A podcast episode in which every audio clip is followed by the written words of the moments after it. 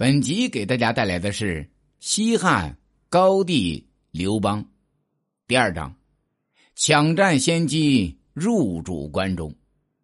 刘邦能从一个平头百姓一跃成为英雄沛公，已经足以光宗耀祖了。不过他并不就此满足，宣布起义反秦后，萧何、樊哙等都成为他的心腹。这几个人都是既有谋略又有胆识的人。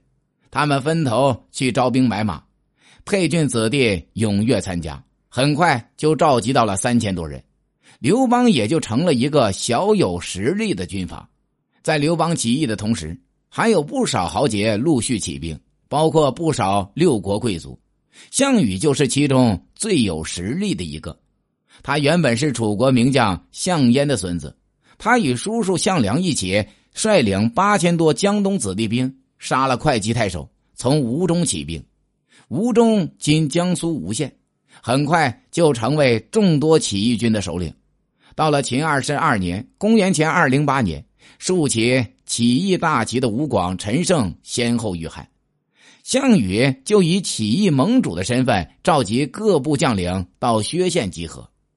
刘邦也被他召来了，他们拥立老楚怀王的孙子熊心为楚怀王。定都盱眙，盱眙今江苏盱眙。项羽的叔父项梁为大将军。几天后，项梁率领着楚军与章邯率领的秦军展开了激烈的战斗。项梁连连得胜，就变得骄傲大义起来。结果，楚军在定陶被章邯打败，项梁也战死了。章邯打败楚军后，觉得楚国已经不会再成气候，就将主力转去攻打赵国。赵国势力弱小，赶紧向楚国求援。楚怀王雄心与众将士商量后决定，分兵两路去援助赵国。一路由项羽和宋义统领，直接北上求援；一路由刘邦率领西进关中，从后方牵制秦军。楚怀王与诸将约定，先入定关中者王之，也就是说，谁先破了秦军攻入咸阳的，就是秦王。项羽很有野心，原本是打算自己借此机会名正言顺的称王的。他直接去救赵，一路地势平坦，沿途又有六国的补给，还带了十几路诸侯的人马，可以说是稳操胜券。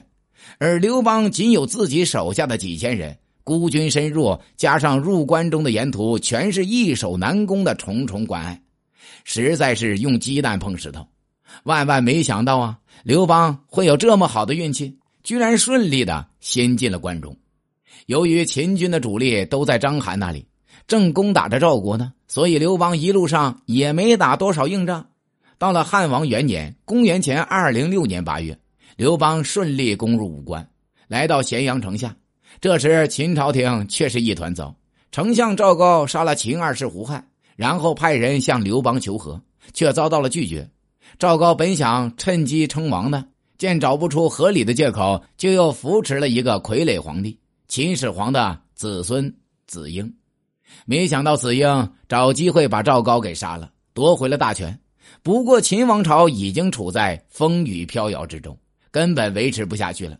此时刘邦率兵绕过瑶关，已经打到咸阳东郊的坝上。坝上今陕西西安东。到了十月，秦王子婴见走投无路，只好捧着玉玺出城向刘邦投降。秦王朝就这样被刘邦灭了。刘邦刚进咸阳时，真的把自己当成关中王了。秦始皇和秦二世都很荒淫奢侈，修建的宫殿富丽堂皇，宫中美人是珍宝无数啊。刘邦出身平民，哪里见过这些呀？他很快就沉溺于富贵享乐之中。幸好刘邦身边有几位得力的干将，樊哙、张良等人都劝他要吸取秦王的教训。还有现在天下的局势也不容乐观，刘邦这才逐渐清醒，不敢留在秦宫，就把军队又驻守到坝上。刘邦又把精力集中在维持治安、安抚百姓上。他废除了秦朝的许多残酷法律，整顿吏治，安置流民，恢复生产。这使他得到了老百姓的大力拥护，军力也得到了发展。本集已经讲完，欢迎点赞关注。下一集将给大家带来的是刘邦第三章，杀鸡四伏的鸿门宴。